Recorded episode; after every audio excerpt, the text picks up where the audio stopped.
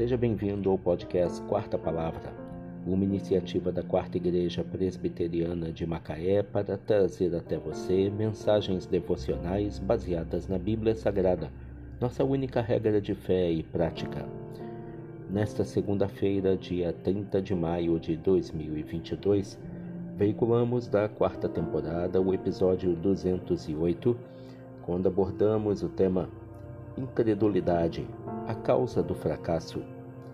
Mensagem devocional de autoria do Reverendo Hernandes Dias Lopes, extraída do devocionário Gotas de Esperança para a Alma, baseada em João 20, versículo 27.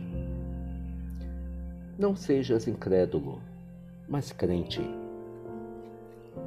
A incredulidade tira os nossos olhos de Deus para colocá-los na enormidade dos problemas. Ela se manifesta pela falta de confiança em Deus diante dos dilemas da vida. Incredulidade é apostar que os problemas são insolúveis. É acreditar que as coisas possíveis são impossíveis.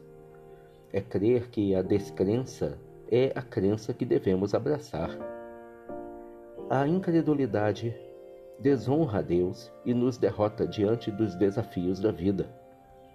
A incredulidade é tirar os olhos de Deus para colocá-los nas circunstâncias.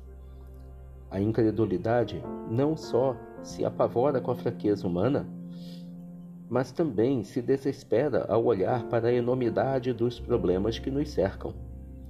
A causa do fracasso não está nas circunstâncias à nossa volta, mas na incredulidade do nosso coração.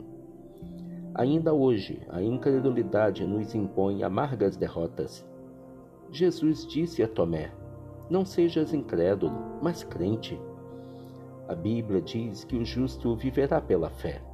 A fé nos faz ver o impossível, tocar o intangível e tomar posse do impossível. Jesus disse que tudo é possível ao que crê. Não sejas incrédulo, mas crente. João 20, versículo 27. Incredulidade, a causa do fracasso. Que Deus te abençoe.